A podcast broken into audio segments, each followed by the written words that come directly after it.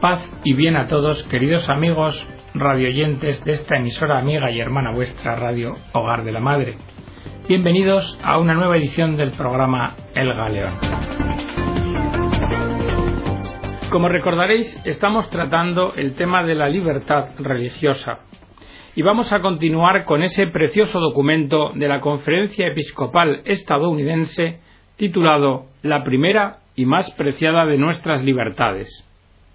Pero antes de abordar la segunda parte de este documento, vamos a dar unas pinceladas que nos quedaron pendientes en cuanto a la libertad religiosa a la luz de la revelación de la Declaración Dignitatis Humanae de Pablo VI. La libertad del acto de fe. Es uno de los más importantes principios de la doctrina católica contenido en la palabra de Dios que el hombre, al creer, debe responder voluntariamente y que, por tanto, Nadie debe ser forzado a abrazar la fe contra su voluntad. Cierto que Dios llama a los hombres a servirle en espíritu y en verdad, y que por esto quedan obligados en conciencia, pero nunca coaccionados, porque Dios, respecto a la persona humana que Él mismo ha creado, siempre tiene en cuenta su dignidad y le permite que se rija por su propia determinación libre. Esto se hizo patente sobre todo en Cristo Jesús, manso y humilde de corazón y paciente. Jesús reprobó ciertamente la incredulidad de los que le oían, pero dejó a Dios el castigo para el día del juicio. Así, al enviar a los apóstoles les dijo, El que creyere y fuere bautizado se salvará, mas el que no creyere se condenará. Pero Jesús sabiendo que se había sembrado cizaña juntamente con el trigo, mandó que los dejaran crecer a ambos hasta el tiempo de la siega, que tendrá lugar al fin del mundo. Jesús renunció a ser Mesías político y dominador por la fuerza, y prefirió denominarse Hijo del Hombre, que ha venido a servir y a dar su vida por la redención de muchos. Jesús reconoció la autoridad civil y sus derechos, mandó pagar el tributo al César, pero avisó claramente que había que guardar los derechos superiores de Dios. Dad al César lo que es de César y a Dios lo que es de Dios. Y los apóstoles, enseñados por la palabra y el ejemplo de Cristo, siguieron el mismo camino. Se esforzaron en inducir a los hombres a confesar a Cristo Señor, no por acción coercitiva ni por artificios, sino ante todo por la virtud y fuerza de la palabra divina. Los apóstoles, como el Maestro, reconocieron la legítima autoridad civil y así afirmaron no hay autoridad que no provenga de Dios, como hizo el apóstol. Pero al mismo tiempo no tuvieron miedo de contradecir al poder público cuando éste se oponía a la santa voluntad de Dios. Hay que obedecer a Dios antes que a los hombres y por este camino transitaron innumerables mártires y fieles a través de los siglos y por todo el mundo. La libertad de la Iglesia es una libertad sagrada, con la que Cristo la enriqueció a precio de su sangre. Ahora bien, la libertad religiosa existe no sólo por ser proclamada con palabras o en las leyes, sino por darse y concurrir en la realidad. Y esto implica que los fieles cristianos, como todos los demás hombres, han de gozar del derecho civil a que no se les impida vivir según su conciencia. Y tras esta introducción de la segunda parte de la Declaración Dignitatis Humanae sobre libertad religiosa, vamos a proseguir con el contenido del documento de la Conferencia Episcopal Estadounidense en 1634 nos dice la conferencia episcopal, un grupo de colonos católicos y protestantes llegaron de Inglaterra a la isla de San Clement en el sur de Maryland, a bordo de los buques Ark y Duff. Habían venido invitados por el católico Lord Baltimore, a quien el rey protestante Carlos I de Inglaterra le había entregado Maryland con el fin de que allí se estableciera una sociedad donde personas de diferentes credos pudieran convivir en paz. Y esta idea se legisló en el año 1649 y se conoce como el Decreto sobre la religión, también llamado Decreto de Tolerancia. Y esta fue la primera ley que se decretó en nuestra nación para proteger los derechos de libertad de conciencia del individuo. La antigua historia de Maryland nos enseña que al igual que cualquier otra libertad, la religiosa requiere vigilancia y protección continua, porque de lo contrario puede desaparecer. El experimento de tolerancia de Maryland terminó unas pocas décadas más tarde. La colonia de pobladores fue colocada bajo la autoridad del rey y la Iglesia de Inglaterra se convirtió en la religión oficial. Con ello, llegaron las leyes discriminatorias, incluyendo pérdida de derechos políticos contra aquellos que se negaron a cumplirlas. Se cerraron las capillas católicas y los católicos fueron restringidos a practicar su fe solamente en sus hogares. Y así, en estas condiciones, vivió la comunidad católica hasta la Revolución americana. A finales del siglo XVIII, los fundadores de nuestra nación adoptaron la libertad religiosa como condición esencial de una sociedad libre y democrática. James Madison, el padre de la Constitución, describió la conciencia como la más sagrada de todas las propiedades y escribió La religión de todo hombre debe ser dejada a la creencia y conciencia de cada hombre, y es el derecho de cualquier hombre hacer uso de la religión como su conciencia le dicte. George Washington escribió que el establecimiento de la libertad civil y religiosa fue el motivo que me indujo a ir al campo de batalla. Y Thomas Jefferson aseguró a las hermanas Ursulinas que en el año 1727 habían estado sirviendo en Luisiana a una población que mayoritariamente no era católica, sirviendo un hospital, un orfelinato y varios colegios, que los principios de la Constitución eran una garantía segura de que su ministerio se gobernaría por sí mismo, de acuerdo a sus propias reglas optativas, sin interferencia de autoridad civil alguna. Por lo tanto, fue apropiado que cuando se ratificó la Declaración de Derechos, la libertad religiosa se distinguiera en ser la primera enmienda, porque la libertad religiosa es, indiscutiblemente, la primera de las libertades y la primera enmienda garantiza que el Congreso, por este medio, no decretará ninguna ley relacionada con el establecimiento de la religión o prohibición de su libre ejercicio. El presidente del Tribunal Supremo, afirmando la importancia de la primera enmienda, explicó que la libertad religiosa no es sólo la primera enmienda o la primera libertad de los norteamericanos, sino que es la primera en la historia de las libertades democráticas teniendo sus orígenes en las primeras cláusulas de la Carta Magna del año 1215. En el año 1806, John Carroll, el primer obispo católico de Estados Unidos, solicitó una opinión ejecutiva para determinar quién debería ser nombrado para dirigir los asuntos de la Iglesia Católica en el adquirido territorio de Luisiana. Después de consultar con el presidente Jefferson, el secretario James Madison respondió que la selección de funcionarios de la Iglesia era un asunto completamente eclesial, que debía quedar al juicio exclusivo de la Iglesia, y que la Constitución impedía al gobierno dar una opinión en la selección de personas eclesiásticas. Esta es nuestra herencia americana, dice la conferencia, nuestra más preciada libertad, porque si no tenemos libertad de conciencia para practicar la religión, todas las demás libertades se vuelven frágiles. Si los ciudadanos no son libres de, sus conciencias, ¿cómo podrán ser libres en relación con los demás o con el Estado? Si nuestras obligaciones y deberes para con Dios son impedidos o dificultados o contradichos por el gobierno, entonces ya no podremos seguir afirmando que esta es la tierra de la libertad y el faro de esperanza para el mundo. Durante el movimiento de derechos civiles de las décadas de los años 1950 y 1960, los estadounidenses hicimos que brillara la luz del Evangelio sobre la oscura historia de la esclavitud, sobre la segregación y la intolerancia racial.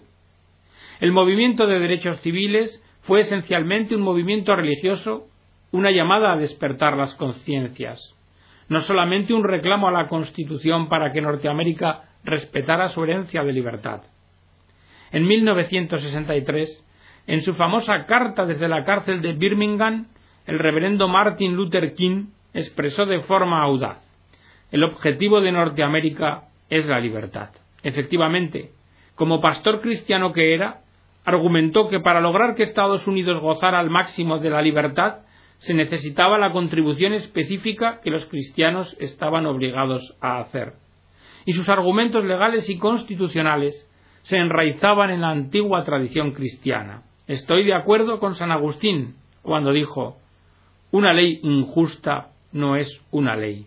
Entonces, ¿cómo se diferencia una de la otra? ¿Cómo podemos determinar si una ley es justa o injusta? La respuesta es que una ley justa es un código hecho por el hombre que encuadra con la moral o con la ley de Dios. O como dice Santo Tomás de Aquino, una ley injusta es una ley humana que no está cimentada en la ley eterna ni en la ley natural. Da mucho que pensar, prosigue la conferencia, el hecho de que nuestro gobierno promulgue una ley injusta, porque una ley injusta no se puede obedecer. Confrontados con una ley injusta, no se debe buscar acomodarla, especialmente cuando para ello se utilizan como recursos palabras ambiguas y prácticas engañosas. Si hoy nos enfrentamos con un panorama de leyes injustas, los católicos de Estados Unidos, en solidaridad con nuestros conciudadanos, debemos tener el valor de no obedecerlas. Ningún norteamericano desea esto y ningún católico lo quiere. Pero si estas leyes llegasen a recaer sobre nosotros, entonces debemos rechazarlas como deber ciudadano y como una obligación de fe. Es esencial comprender la distinción entre lo que es un objetor de conciencia y lo que es una ley injusta. El objetor de conciencia permite la mitigación a los que objetan a una ley justa, siendo, por ejemplo, el reclutamiento militar el mejor ejemplo. Pero una ley injusta es distinto, no es una ley, y por tanto no se puede obedecer, no se busca su mitigación, sino su revocación. La Iglesia cristiana no pide que se le trate de forma especial simplemente pide los derechos de libertad religiosa para todos los ciudadanos. El reverendo Martin Luther King también explicó que la Iglesia no es ni el amo ni el esclavo del Estado, sino que es su conciencia, su guía y su crítico. Como católicos también sabemos que nuestra historia tiene sus sombras en cuanto a libertad religiosa, pero la enseñanza de la Iglesia es absolutamente clara. La persona humana tiene derecho a la libertad religiosa, y esta libertad consiste en que todos los hombres han de ser inmunes de coacción, tanto por parte de individuos como de grupos sociales y de cualquier potestad humana. Y eso de tal manera que en materia religiosa no se obligue a nadie a obrar contra su conciencia, ni en privado ni en público, ni solo ni asociado con otros, este derecho de la persona humana a la libertad religiosa ha de ser reconocido en el ordenamiento jurídico de la sociedad de tal manera que llegue a convertirse en un derecho civil. Como católicos, estamos obligados a defender el derecho a la libertad religiosa tanto para nosotros como para los demás. En su famosa carta dirigida al presidente Obama y firmada por sesenta líderes religiosos, incluyendo cristianos de muchas denominaciones y judíos, se argumentaba Está claro que no solo los católicos están objetando fuertemente a este requisito de comprar planes de salud que deban ofrecer cobertura de anticonceptivos y drogas abortivas. Más completa aún resulta una declaración de la Organización de Evangélicos y Católicos Unidos, rica en teología y políticamente prudente, de que hay necesidad de una mayor vigilancia de defensa de la libertad religiosa.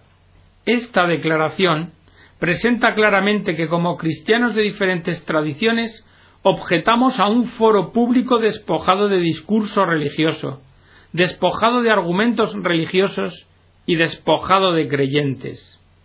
No estamos buscando un ruedo foro público que confiera privilegios o beneficios a los ciudadanos religiosos, pero sí buscamos un foro público civil en el que los ciudadanos puedan hacer su contribución al bien común, es lo que nosotros podríamos llamar el foro público de América. El Señor Jesús vino a liberarnos del pecado.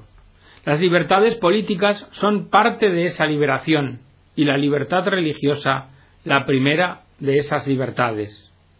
Nosotros, junto a nuestros conciudadanos, afirmamos que nuestra fe nos conmina a que defendamos la libertad religiosa otorgada por Dios y que está protegida por nuestra Constitución.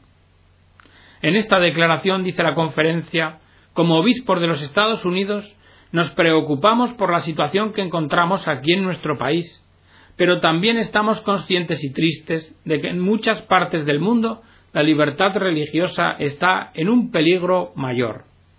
Pero nuestra obligación aquí, en casa, es defender firmemente la libertad religiosa, y no podemos pasar por alto la lucha mucho más grave a la que los creyentes, la mayoría cristianos, se enfrentan hoy por todo el mundo. La época del martirio no ha pasado. Los asesinatos, las bombas en las iglesias, las antorchas incendiarias tiradas contra orfanatos son solamente algunos de los ataques más violentos que los cristianos han sufrido por creer en Jesucristo. Y en las leyes de algunos países vemos rechazos sistemáticos a los derechos humanos más básicos y persecuciones dirigidas contra los adeptos de otros credos. Debemos considerar que si la libertad religiosa es socavada aquí en nuestro país, entonces será menos probable que nuestro país defienda las libertades religiosas en el extranjero. Y una amenaza común, tanto a nivel doméstico como internacional, reduciría la libertad de religión a una mera libertad de culto.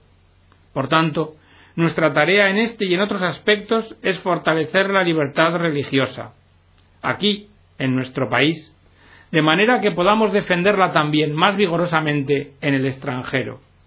Por ello, la libertad religiosa es una prioridad urgente y continuada. Lo que pedimos no es más que nuestro derecho, otorgado por Dios y reconocido por la Constitución, que la libertad religiosa sea respetada. Como obispos sabemos que esta lucha pertenece a un laicado católico comprometido, articulado y bien formado, dotado de un fuerte sentido crítico con respecto a la cultura hoy dominante. Aunque el mundo de la política pertenece propiamente a los laicos católicos comprometidos y valientes, como obispos buscamos llevar la luz del Evangelio a nuestra vida pública. Pero exhortamos a los laicos católicos. Hay una necesidad urgente de que éstos reiteren enfáticamente a los representantes electos, a los políticos y a los partidos la importancia de una protección continuada de las libertades religiosas en una sociedad libre. Nosotros, la conferencia episcopal, dirigimos unas palabras en especial a aquellos que guardan cargos públicos, porque es noble su deber de gobernar por el bien común. Pero tratar las obras que realizan los creyentes como si fueran una amenaza a la vida en común no es dar ningún servicio al bien común. Porque estas obras que los creyentes realizan son esenciales para el buen funcionamiento de la sociedad. También es su deber como funcionarios públicos proteger y defender esas libertades fundamentales garantizadas por la Carta de Derechos Humanos. Y esta no debe ser una cuestión partidista. Sabemos nosotros los obispos que una responsabilidad especial recae sobre aquellos católicos que están a cargo de nuestro admirable conjunto de hospitales, clínicas, universidades, institutos, agencias de adopción, proyectos de desarrollo en el extranjero y agencias de servicios sociales que ofrecen asistencia a pobres, hambrientos, inmigrantes y embarazadas. Son ustedes quienes realizan la labor que el Evangelio nos manda hacer, y quizás sean ustedes quienes se vean forzados a escoger entre las buenas obras de la fe y su fidelidad a esa misma fe. Nosotros los obispos les animamos a que se mantengan firmes, a que no cedan y a insistir en lo que les pertenece por derecho como católicos y como norteamericanos. A nuestros sacerdotes, los obispos, les pedimos que ofrezcan una catequesis sobre libertades religiosas a los fieles bajo su atento cuidado. Una catequesis que no es trabajo solamente para sacerdotes, porque la Iglesia Católica está bendecida con un número inmenso de escritores, productores, artistas, publicistas, cineastas y blogueros que pueden utilizar y deben todos los medios de comunicación a los antiguos y los modernos para exponer y enseñar la fe. Ellos también tienen un papel fundamental y crítico en esta batalla por la libertad religiosa. Por tanto, les pedimos que usen de sus habilidades y talentos para defender la primera enmienda constitucional. También, y por último, nos dirigimos al resto de nuestros hermanos obispos. Nos exhortamos mutuamente con caridad fraterna para que seamos audaces, claros e insistentes en advertir de las amenazas a los derechos de nuestro pueblo. Usando las palabras del reverendo King, vamos a tratar de ser la conciencia del Estado. Muchos hablaron fuertemente a consecuencia de la decisión del mandato sobre anticonceptivos y esterilización. Así lo hizo el cardenal Roger Mahony, con 35 años como obispo. Él nos ofrece un modelo, al declarar No puedo imaginar un ataque más directo y frontal a nuestra libertad de conciencia como esta resolución legal de hoy. Esta decisión debe ser combatida por la comunidad católica con todas las energías que ella pueda manifestar. En particular, dice la conferencia, recomendamos a nuestros hermanos obispos que enfoquemos todas las energías que la comunidad católica pueda manifestar. Como pastores del rebaño, nuestra privilegiada tarea es la de dirigir a nuestros fieles cristianos en oración. Por último, termina el documento episcopal diciendo Urgimos a todos nuestros amigos católicos a intensificar las oraciones y el ayuno para que haya un renacer de la libertad en nuestro amado país. Y les invitamos a que se unan a nosotros en una plegaria urgente por la libertad religiosa. Dios Todopoderoso, Padre de todas las naciones, para la libertad nos has hecho libres en Jesucristo. Te alabamos y bendecimos por el regalo de la libertad religiosa, la institución de los derechos humanos, la justicia y el bien común. Concede a nuestros dirigentes la sabiduría para proteger y promover nuestras libertades. Que por tu gracia tengamos el valor de defenderlas, tanto para nosotros como para todos los que viven en esta bendita tierra. Te lo pedimos por la intercesión de María Inmaculada, nuestra patrona, y en el nombre de su Hijo, nuestro Señor Jesucristo, en la unidad del Espíritu Santo, con quien vives y reinas, un solo Dios, por los siglos de los siglos. Amén. Pero después de conocer este bello documento de la conferencia episcopal, nosotros los católicos debemos de recordar siempre que la fe sin obras es fe muerta. Y por esto, para cerrar el programa, vamos a traer dos de los muchos casos que podíamos traer de testigos vivos del Evangelio. Uno, el caso de Sorval Sayón, de 53 años de la India, de las Hermanas de la Caridad de Jesús y María, que fue asesinada la noche del 15 de noviembre de 2011 en su casa en el pueblo de Pachwara, en Pakur, distrito del estado de Yarkand, al norte de la India. La religiosa, durante 20 años, realizó su labor pastoral entre los pobres y marginados en el distrito tribal de Pakur. El padre Nirmal Raj, provincial de los jesuitas, dijo La hermana Balsa vivió con los pobres, dio su testimonio cristiano y predicó el Evangelio compartiendo sus sufrimientos y dificultades. Estaba siempre al lado de las comunidades tribales más marginadas. Sorbalsa se ocupaba principalmente de la alienación de los pueblos indígenas y les ayudaba a defender sus tierras frente a las empresas mineras de extracción de carbón. Pero ese esfuerzo le costó la vida. Había sido amenazada en repetidas ocasiones por su labor pero las autoridades estatales, aun cuando les había pedido ayuda, la ignoraron y la dejaron sin protección. Otro ejemplo, el del catequista y activista católico Rabinda Paricha, de 47 años, que fue asesinado en Orissa, en el este de la India. El asesinato tuvo lugar en la noche del 15 de diciembre de 2011. Al activista católico le llamó al teléfono un vecino y ya no regresó nunca a su casa. Su esposa e hijos le buscaron. Avisaron a la policía que encontró el cadáver. Paricha estaba degollado y tenía heridas de arma blanca en las manos y en el estómago. Llevaba trabajando tres años en el Centro de Ayuda Legal de Orissa, con el apoyo de las iglesias cristianas de Kandamal, y se había comprometido como abogado y activista de los derechos humanos. Queridos amigos, despedimos el programa de hoy esperando que haya sido de vuestra edificación y nos dé a todos la valentía precisa en estos tiempos. Que Dios os bendiga a todos.